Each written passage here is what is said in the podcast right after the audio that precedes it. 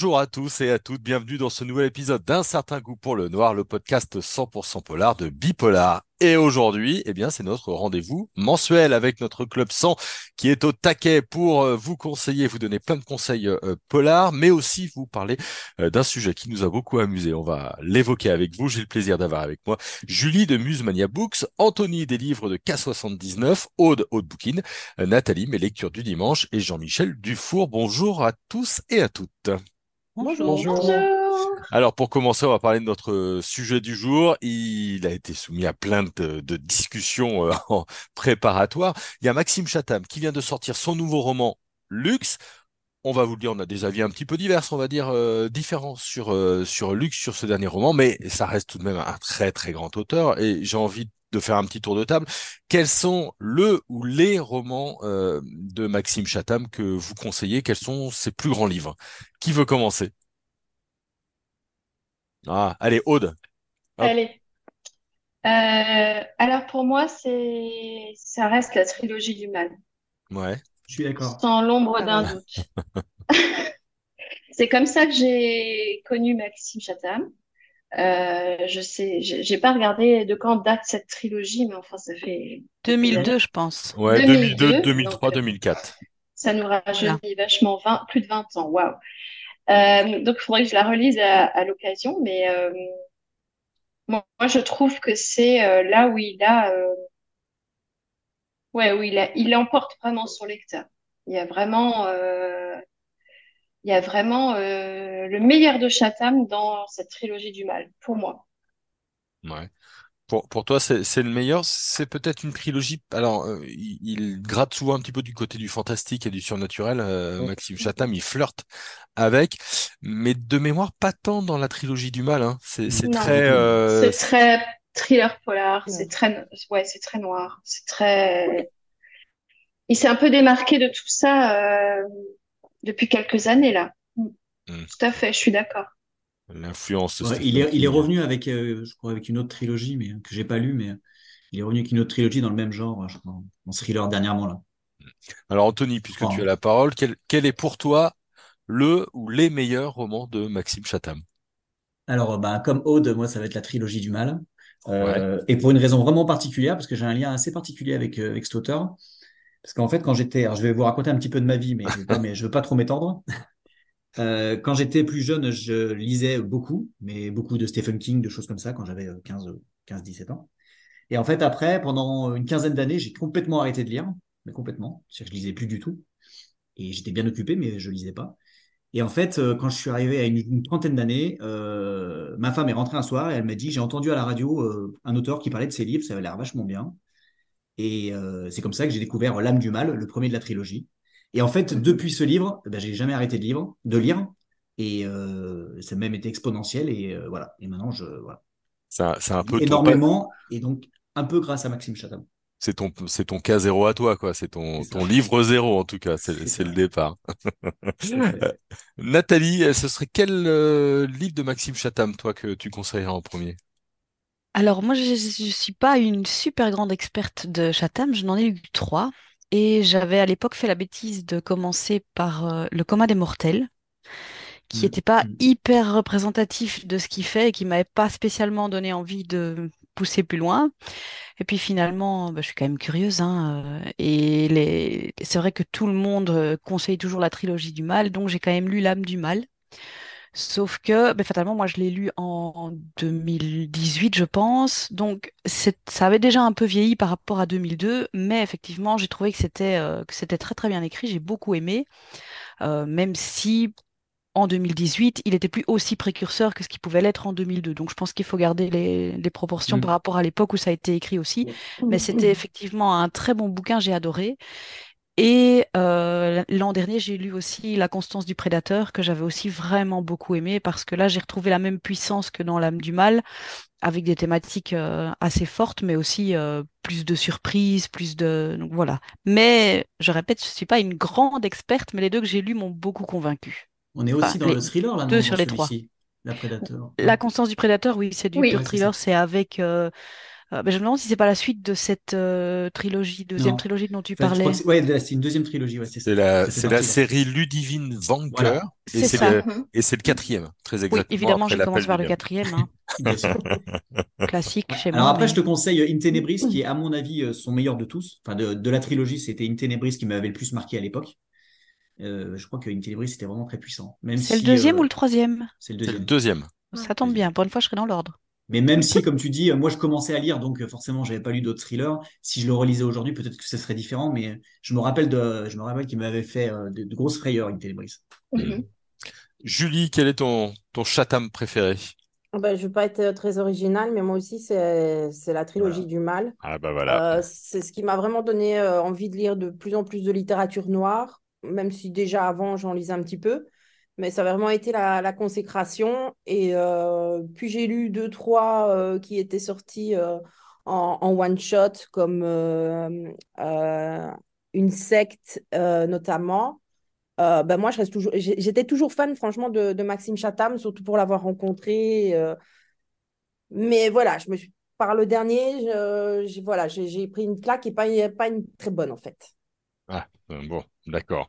Jean-Michel, est-ce que tu vas nous sauver de cette trilogie du mal? Est-ce que toi, tu as un autre Maxime Chatham à, à nous conseiller que tu aurais aimé? Fais entendre ta Alors, voix. alors euh, je vais te- dénoter un petit peu. Je suis pas un grand Ah. fan de Chatham. Donc, j'ai, pour pas mourir idiot, j'en ai quand même lu un, je sauve l'honneur, qui s'appelle Le Signal, qui était pas mal. Disons que le travail marketing fait sur la couverture a sans doute fait un, a eu un effet sur moi qui m'a fait acheter de bouquins. Bon, ça n'a pas laissé, euh, pas laissé un souvenir impérissable. Donc, j'avoue que ça sera certainement le seul et dernier que j'achèterai de lui. Euh, mais mais c'était pas mal fait, c'était ça. Mais moi, moi le côté fantastique et, et thriller, c'est pas trop euh, le mix préféré pour moi. C'est pour ça que j'ai abandonné rapidement le. Je euh, voilà. J'avoue que c'est, je pense que c'est un petit peu ça qui m'a fait euh, arrêter rapidement le Chatham. C'est ce mix. Alors, effectivement, j'ai entendu qu'il y avait eu précédemment des bouquins plus thriller, etc. Donc why not lire cela. Mais le, le mix fantastique polar, c'est pas trop ma cam. Hmm, d'accord.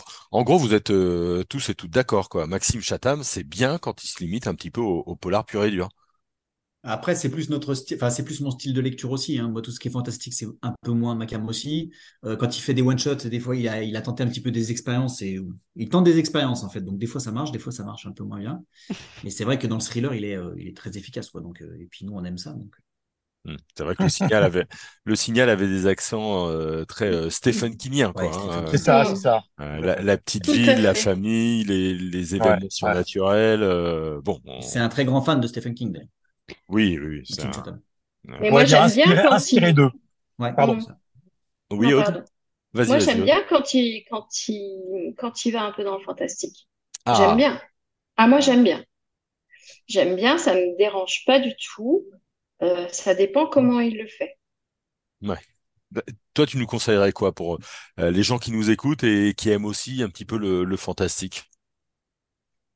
Ben, dans, effectivement, alors tout le monde dit une secte, ouais, j'avais un secte en tête, mais Ouais, c'est une.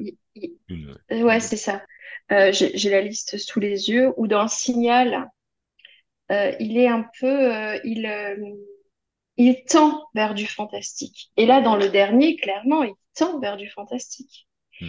Et en fait, le reproche, euh, le reproche de ce livre, c'est pas de, pour moi, hein, c'est pas de tendre vers le fantastique, c'est la façon dont il le fait. Euh, c'est pour moi que, c'est pour moi que ça pêche. C'est-à-dire que dans, dans, dans Lux, en fait, il, euh, il, il évoque un futur proche, surtout au début, quand il installe ses personnages, la terre qui est maltraitée, les tempêtes qui arrivent qui sont euh, gradées de, de 1 à 5, etc. Euh, tout ça, euh, voilà. Sauf que il n'y a aucune idée qui est totalement développée. C'est-à-dire que de ce futur, on ne sait pas grand-chose. À part ce problème écologique, on ne sait rien. Et quand arrive euh, le fameux phénomène, il n'en fait rien. Il n'y a pas de, il y a, on n'arrive pas en fait à se plonger dans le dans le récit parce qu'il ne développe pas, à mon sens, hein, il ne développe pas ce qui ce qui ce qu'est ce futur. Et ça, c'est dommage. Ouais, toi, toi, Moi, j'aurais aimé en euh, savoir plus, ouais. J'aurais aimé en savoir beaucoup plus. Ah, c'est intéressant parce que souvent le fantastique et le surnaturel, on dit qu'il faut pas trop en montrer pour faire peur. Mais toi, dans le moi, côté un j'ai peu pas forcément envie science-fiction, euh, d'avoir peur, quoi. ouais, Je sais d'accord. pas. J'ai- Moi, j'ai euh, ce que j'aime bien, moi, quand on quand, quand je lis des des des, des post-apo ou des choses comme ça, c'est d'avoir des indications sur OK, comment ça a tourné.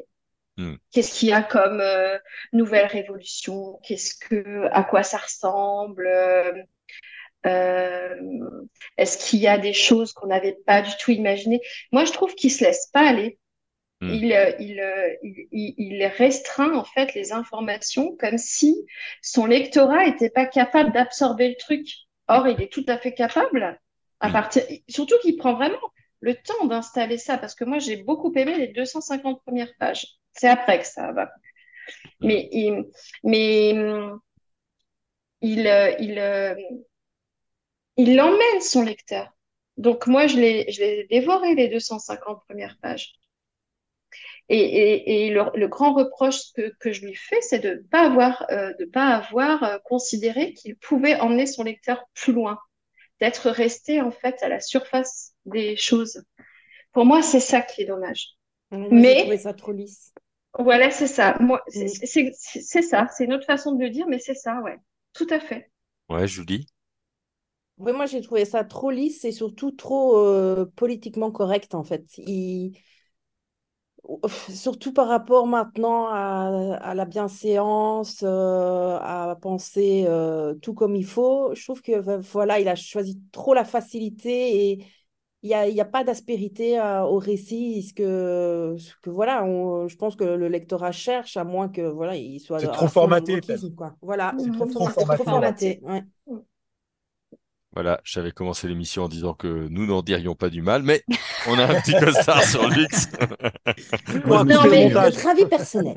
Mais Non, vous, non, vous mais- avez le droit, vous avez le droit, il n'y a pas de souci. En fait, euh, parce qu'il y a eu quand même beaucoup d'interviews de, de Chatham depuis la sortie de son livre. Mm. Et, et moi, je salue la prise de risque. Ça, c'est, Ouais. ça, c'est, ça, ça, c'est, il faut quand même le souligner. C'est, il se repose pas sur ses lauriers. Euh, il, il fait pas tout le temps le même bouquin.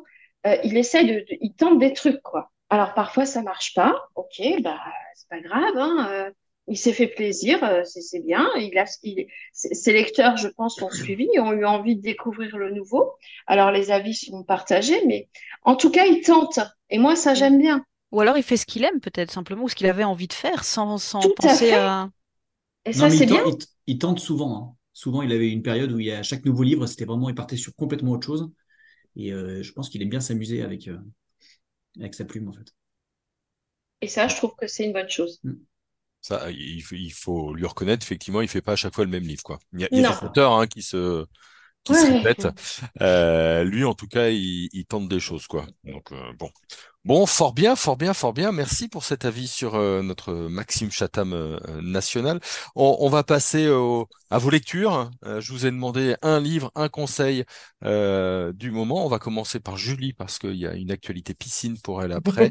Ouais, je, ouais, je dénonce, je dénonce. Je, je, je, suis- je suis il pas un mec sympa, Julie, vraiment. Euh, tu voulais nous parler du Veilleur du lac de Nicolas Leclerc. Oui, euh, parce que je trouve qu'on n'en parle pas assez et c'est bien Très bon dommage. Euh, merci, merci. Euh, là, il en est déjà à son quatrième thriller, si je me trompe pas. Et en fait, depuis son tout premier, Le Manteau de neige, ben voilà, je, je, je suis vraiment fidèle à, à ses parutions. Euh, ici, il part d'un d'un fait réel, mais qui se l'approprie totalement. Mais bon, quand on le lit, on, on ne peut pas s'empêcher d'y penser. Euh, on est dans un coin euh, du Jura, un, un beau petit village près d'un lac. Et euh, un jour, ben, une famille disparaît. Et là, tout le village est en émoi parce que ce qui est resté dans la maison laisse à supposer que ben, ce n'est pas un événement joyeux qui, s'est déroulé. Et il y a notamment là aussi la disparition d'une de la, la fille aînée, Fanny.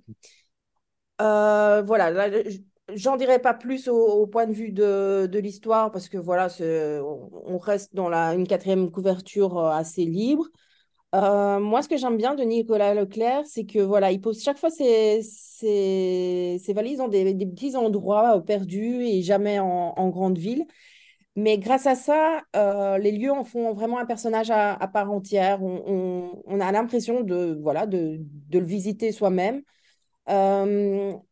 Que j'ai aimé aussi de, depuis son tout premier, c'est que je trouve qu'il a vraiment une écriture assez maîtrisée. Euh, ses histoires tiennent la route. euh, on ne lève pas les yeux devant des, des. Et, juste pour ça, je trouve qu'il mériterait d'être mis plus en lumière, euh, parce que pour moi, c'est une des plumes de la littérature noire française qui compte. Et donc, voilà, j'ai vraiment été super euh, ravie de découvrir ce, ce nouveau roman, que lui aussi, je trouve qu'il ne, ne se repose pas sur ses lauriers. À chaque livre, j'ai pas l'impression de relire le même. Et euh, donc, je vous le conseille vivement. Euh, donc, euh, Le Veilleur du Lac euh, ben, de Nicolas Leclerc, qui est paru chez, chez Seuil. Et il n'y a pas de fantastique dedans? Non. Parce Non. que moi, j'avais lu le premier et c'est pour ça, enfin, je, je l'ai le dernier, là, mais euh, j'avais lu le premier, j'avais, j'avais aimé, mais il y avait un petit peu trop de fantastique pour moi. C'est justement un peu trop de, de, de, de, de facilité dans le scénario grâce au fantastique.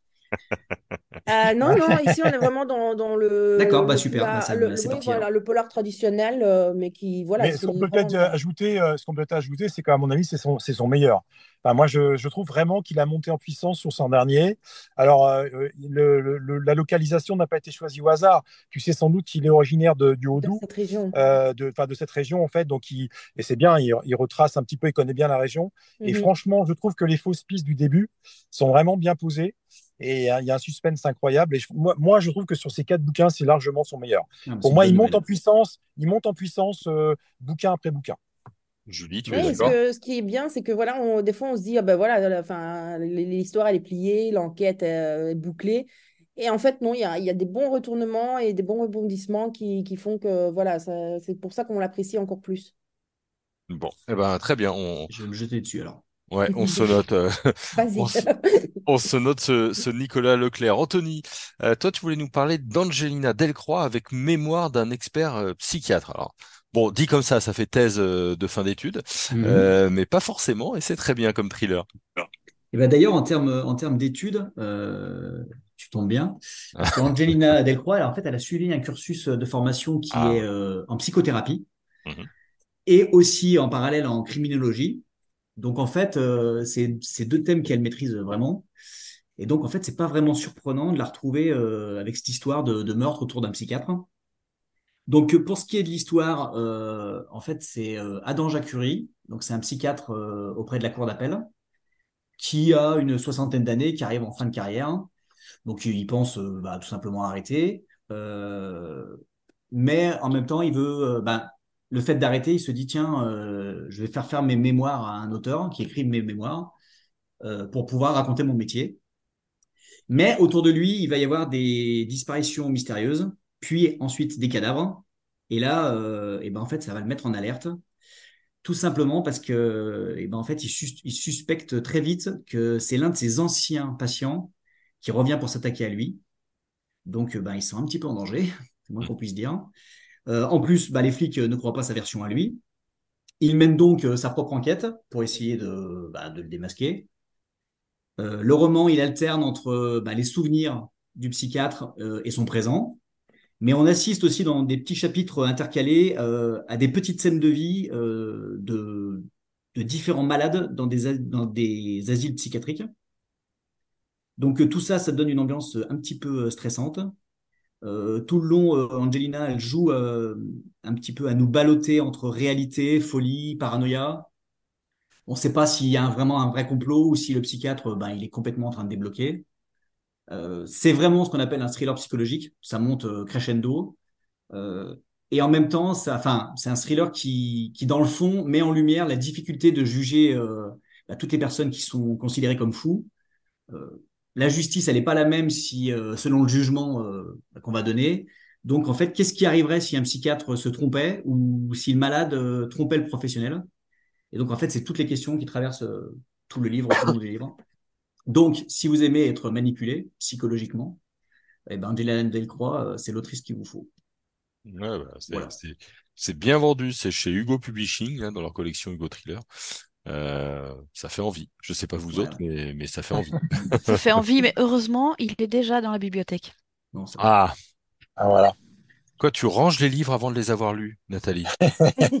Oui, je- oui, je j'aime pas quand ça traîne. c'est une deuxième Ah, bibliothèque. Non, mais c'est comme moi. Moi, j'ai une deuxième bibliothèque. Pour ceux qui Ah non, non, moi, ils sont, ils sont, ils sont rangés, ils sont rangés à leur bonne place. Ah non, tu tu vas les oublier. Là. Non. En même temps, Bon, on est, on est rentré dans des listes, dans des coulisses. Euh, Nathalie, tu voulais nous, nous parler du commencement, au commencement de Invan Zingberg. oui. Alors, euh, je sais que parmi nous, au moins deux autres l'ont lu, et je sais qu'on n'aura pas forcément exactement le même avis. Euh, donc ça tombe bien, il y en aura une qui sera d'accord avec moi et l'autre pas. Et moi, je l'ai pas lu, donc j'attends les. Et voilà. Euh, mais donc, déjà pour resituer un petit peu euh, l'histoire, ça se passe euh, entre le, entre deux tours de, des élections présidentielles en France. Ben, pour rappel, je suis pas du tout française, donc c'est un climat qui, euh, que je comprends, mais en même temps que je ne vivais pas forcément de la même façon que vous, ce qui est, ce qui est logique. Et donc, il y a des, des, meurtres qui sont commis, mais sur des personnes, enfin, je pense que de mémoire, il y a un, un gitan, il y a une prostituée, il y a un, un dealer, enfin bref, des meurtres qui n'ont pas forcément l'air liés, mais qui finalement, euh, on s'aperçoit que si, non seulement ils sont liés, mais en plus, euh, ils rappellent un peu le, le, le modèle qu'avait utilisé le, terroriste euh, Mera. Donc dans ce climat, ben déjà d'entre-deux tours où les punchlines sont, sont monnaie courante, bon ben c'est pas très, euh, c'est pas très évident à gérer comme enquête. Et donc on suit le, le groupe de, policiers. Le chef de groupe, c'est un policier qui est quand même très humain, euh, qui s'assoit parfois un peu sur, euh, sur les procédures, mais c'est en général dans le bien de, de, ses collègues. parce que voilà, ben, il est bien conscient de, toute la difficulté de son métier de policier. Et en fait, euh, bah, ce qui se passe, c'est que le livre se déroule, l'enquête somme toute assez classique, elle se clôture, et à un moment, on pourrait se dire, tiens, déjà, c'est déjà clôturé, alors qu'il reste quand même euh, un bon morceau enfin, un bon morceau, il reste quand même un, un morceau de livre. Et en fait, euh, bah, c'est justement ce qui fait de ce restant du livre, moi, qui a transformé le, le- la lecture en coup de cœur, parce que j'ai vraiment beaucoup aimé. Et je pense qu'effectivement, on pourrait lui reprocher de s'être servi de son histoire comme un prétexte pour amener euh, certaines choses, parce qu'il faut préciser qu'il est policier. Euh, mais moi, ça m'a pas du tout dérangé. Et euh, si je peux spoiler un peu la vie de Aude, et qui me corrigera si je me trompe, mais je pense que ce qu'elle a déploré, c'est peut-être un manque justement de, de, de profondeur dans, dans cet aspect entre deux tours et ce que ça aurait pu amener comme dérive? Et là, euh, effectivement, je pense qu'elle n'a, elle n'a pas tort, mais euh, peut-être que c'est le fait hein, de ne pas être français, justement. Mais moi, ça ne m'a pas posé de soucis et je me suis vraiment concentrée sur ce qu'il a fait de la fin. Je peux rien dire, évidemment, mais le final, c'est une bonne baffe bien Alors, percutante. je, je, je donne d'abord la parole à Julie, parce que je vois Julie hocher la tête. Ah oui, Et- entre et appuyer. C'était aussi euh, The coup de cœur. euh, je l'ai d'ailleurs dit à l'auteur que j'ai rencontré genre le lendemain euh, de la, de la fin de ma lecture. Et oui, ça, là, c'était une baffe, mais une comme on en veut euh, des centaines, quoi. Parce que, enfin, celui qui dit qu'il avait compris la fin, euh, enfin, c'est le roi des menteurs. hein, parce que, franchement, euh, là, euh, je ne l'ai pas vu venir et je pense qu'aucun lecteur ne, ne peut dire qu'il l'aura vu venir. Et euh, ouais, enfin, je pense aussi que moi, comme toi, comme on n'est pas française, le fait qu'il n'ait pas plus exploité, le fait que, voilà, on soit entre, entre les deux tours de la présidentielle de 2022, voilà, moi j'ai vu plus ça comme euh, un point dans le temps, en fait. Et peu importe la, la chronologie, ça aurait pu se passer à un autre moment. Voilà, pour moi, c'était pareil. Mais euh, oui, voilà, pour moi, c'est l'un de mes coups de cœur de l'année et il le restera, ça c'est sûr.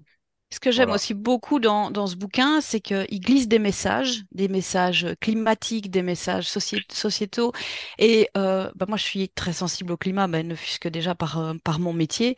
Mais j'aime pas quand un auteur débarque avec ses gros sabots et qui matraque, et euh, tout le monde aura compris euh, à quoi je fais référence, euh, qui est un de mes gros coups de gueule, coups de gueule pardon, de ces dernières années. Et là, j'aime bien quand c'est distillé comme ça, un peu... euh, voilà. Ça, donc ça, ça fait aussi partie des choses qui m'ont qui m'ont plu dans ce roman. Alors, c'était La Voix de la Belgique Euh, passons à la voix de la France. Aude, tu es la, la voix de la France. Euh, très rapidement, toi, t'as moyennement aimé. Hein. Bah, moi, j'ai, j'ai, j'ai trouvé que c'était un bon livre. Il y a, il y a- Top, j'ai pris du plaisir à le lire et j'ai trouvé que c'était un bon livre. Mais je pense que ça dépend toujours du bagage qu'on a.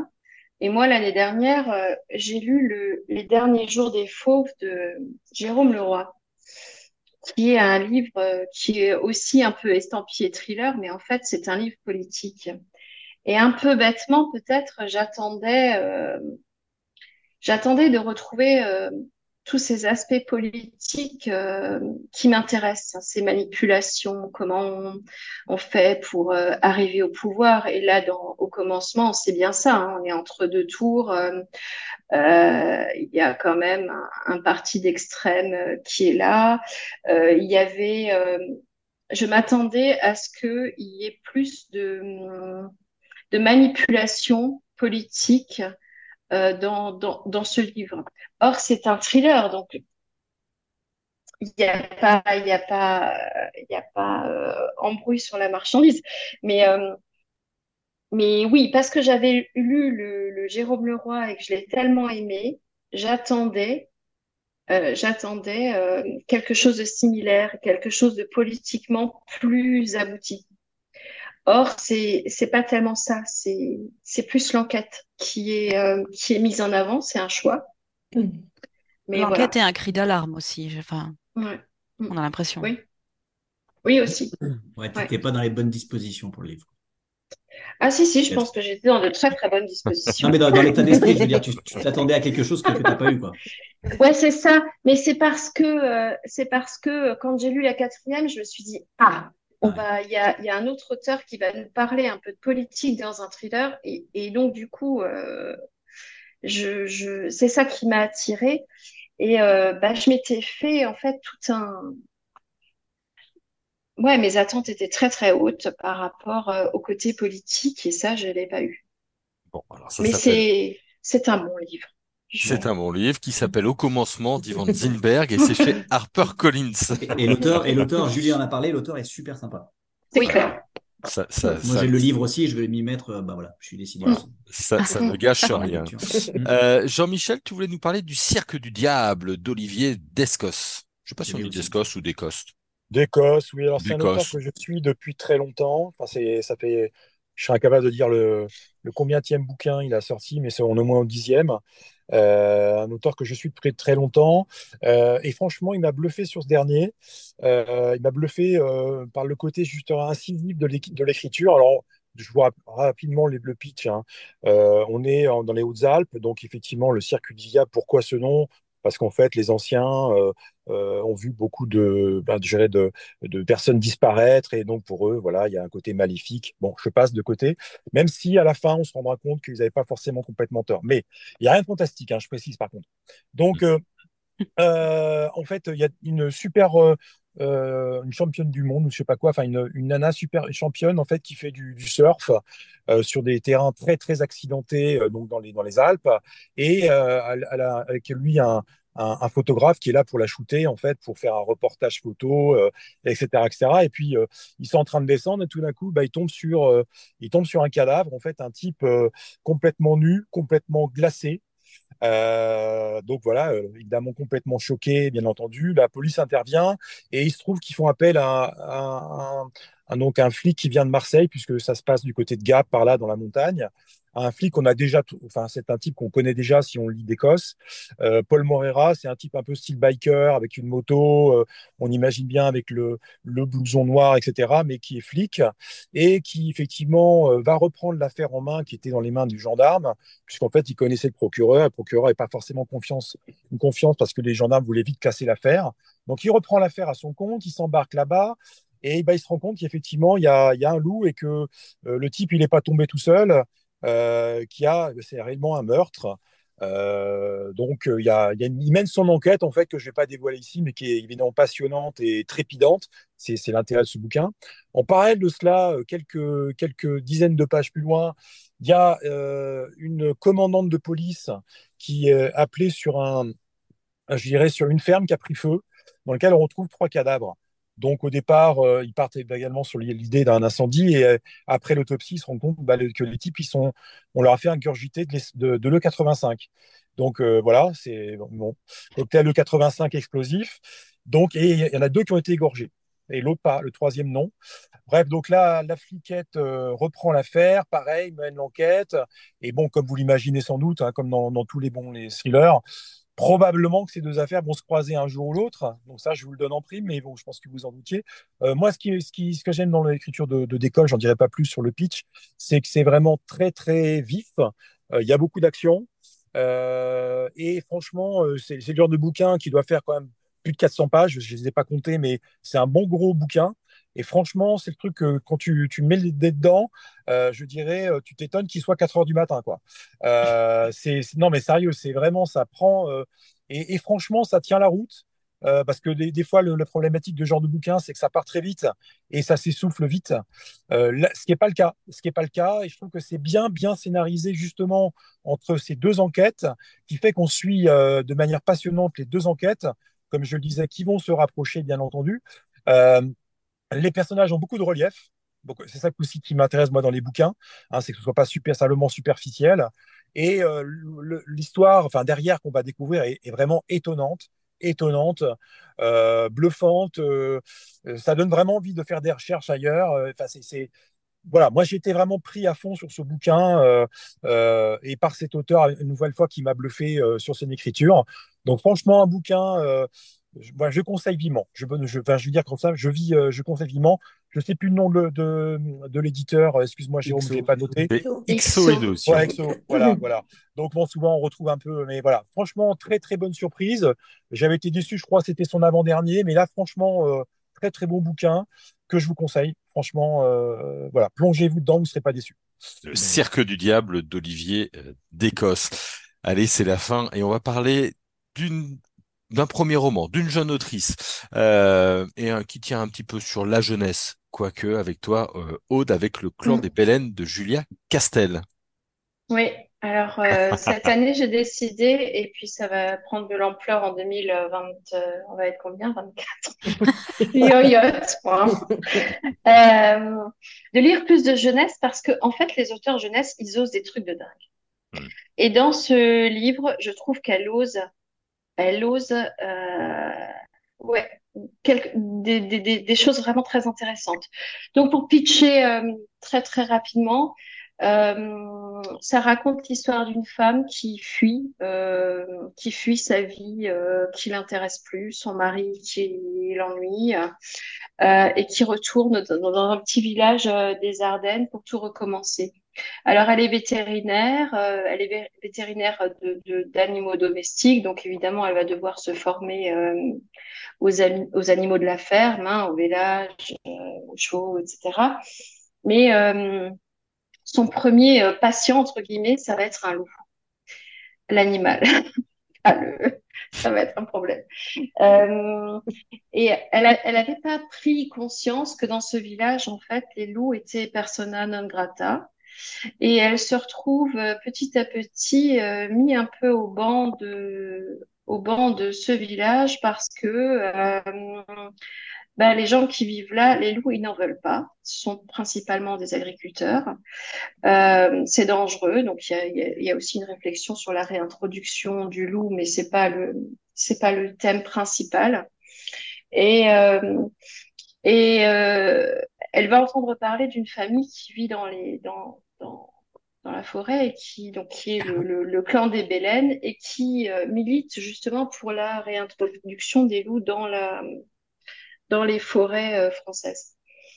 Et alors, ce qui est très intéressant dans ce livre, c'est que hum, ça commence comme un conte de fées. On a l'impression de se retrouver euh, il y a une certaine magie au début, euh, la façon dont elle raconte, c'est assez poétique d'ailleurs, dont elle retrouve la maison de son enfance. Euh, elle, elle, a une petite fille qui a un, un imaginaire très très euh, développé, euh, qui est tout l'inverse d'elle, qui est gaie, qui euh, est positive, euh, qui est enthousiaste pour tout, etc. Et au fur et à mesure où on avance dans le récit, on se rend compte que ben, il n'y a pas seulement les loups comme problème. Il y a aussi le, cette femme qui fuit quelque chose et qui, euh, et qui va retrouver euh, quelque chose d'elle-même qu'elle avait, euh, qu'elle avait enfoui. Alors on passe un peu du, du, du, du conte de fées à, à quelque chose de plus horrifique, quelque chose qui fait peur. Euh, par exemple, un, un, adolescent, lui, c'est ça qu'il va aimer, hein, le côté un peu angoissant, ces loups qui rôdent, etc. Ces trucs un peu bizarres qui se passent parce qu'il y a des événements, euh, j'en ai compté six qui arrivent euh, petit à petit. Et euh, l'adulte, lui, il va plus se focaliser sur euh, qui est cette femme, pourquoi elle est là, qu'est-ce qu'elle qu'est-ce qu'elle se cache à elle-même. Et c'est très très intéressant parce que euh, la fin rebondit vraiment sur le début, comme si la boucle était bouclée. Et c'est euh, déjà c'est très surprenant. La fin, c'est quand même quelque chose de surprenant. Jérôme, je crois que tu l'as lu. Donc euh, Eh c'est oui. quelque chose de très ouais ouais parce que j'ai vu l'interview sur Nicolas. Euh, c'est c'est euh, la fin, c'est c'est moi j'en revenais pas. Alors c'est un, roman assez court, hein, euh, euh, mais là où je suis euh, j'adore, c'est que en fait elle ose, elle y va, elle se fait plaisir. C'est un premier roman, elle se fait plaisir, ça se sent. Elle ose des choses et elle touche elle touche deux publics parce qu'il y a deux degrés de lecture dans ce roman et ça j'ai trouvé vraiment très très intéressant. Et en jeunesse, je trouve, alors on dit jeunesse, hein, mais c'est plutôt euh, ado, hein, young adult, comme ils Oui, disent. parce que ça, ça, c'est- Euh, voilà, c'est pas, c'est pas 12 ans quand même. Euh, Enfin, pour l'instant, ma fille le lirait pas, donc voilà. Mais c'est, je, je trouve qu'il y a une prise de risque qui est, qui est très très intéressante. ouais. Donc moi, j'ai beaucoup aimé. Je vais, je vais même vous raconter un secret, puisqu'on en est à se raconter nos vies. Euh, dans mon autre casquette et mon autre vie d'éditeur, dans, dans Dr. Jekyll, euh, Starlight, je sais pas, mais effectivement, elle me l'avait même soumis en manuscrit. Et nous avions beaucoup, Mhm. beaucoup hésité avec mon équipe, et pour, pour des raisons euh, euh, diverses, euh, on on n'a pas pu le prendre, mais je trouvais que c'était intéressant parce qu'il y avait un vrai dynamisme, il y avait un vrai suspense, même s'il y a des choses que j'avais vues un petit peu arriver hein, sur, euh, sur euh, les loups, euh, etc. Et effectivement, euh, je me suis fait attraper par la fin. Voilà, j'en dis pas plus, mais je, je j'ai pas senti le coup venir. Vraiment, euh, voilà, je, crois- je crois que je suis, je suis trop gentil comme garçon ou trop naïf, je sais pas. Mais en tout cas, euh, en tout cas, c'était vraiment un, un bon truc et j'étais content que ce soit publié et qu'on puisse faire l'interview, euh, l'interview ensemble, quoi.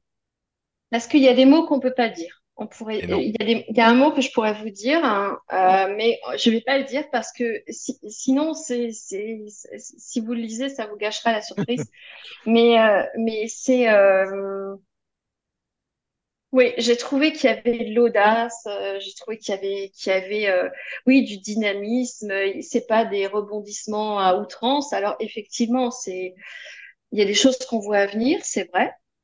Mais il y a un changement d'ambiance lent aussi. Il y a ce village. euh, ben, j'ai l'impression, comme dans Le Veilleur du lac dont parlait Jean-Michel, ces, espèces de communautés là où il y a des, des secrets, où on vit, euh, euh, les, les enfants continuent à vivre là, les, les secrets se perpétuent, etc. Euh, euh, et et c'est vraiment intéressant. Elle est, euh, moi, je trouve qu'elle a, elle a un super potentiel.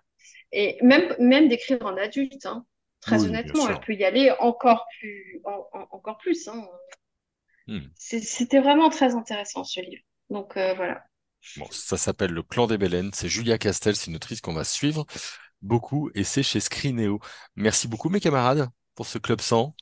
Merci Merci. à toi. Merci. Merci à toi. Bon. je, je rappelle qui vous êtes tout de même Julie de Musemania Books, Anthony des livres de K79, Odo de Bookin, Nathalie, mes lectures du dimanche et Jean-Michel de, de Jean-Michel. Voilà, merci beaucoup à vous.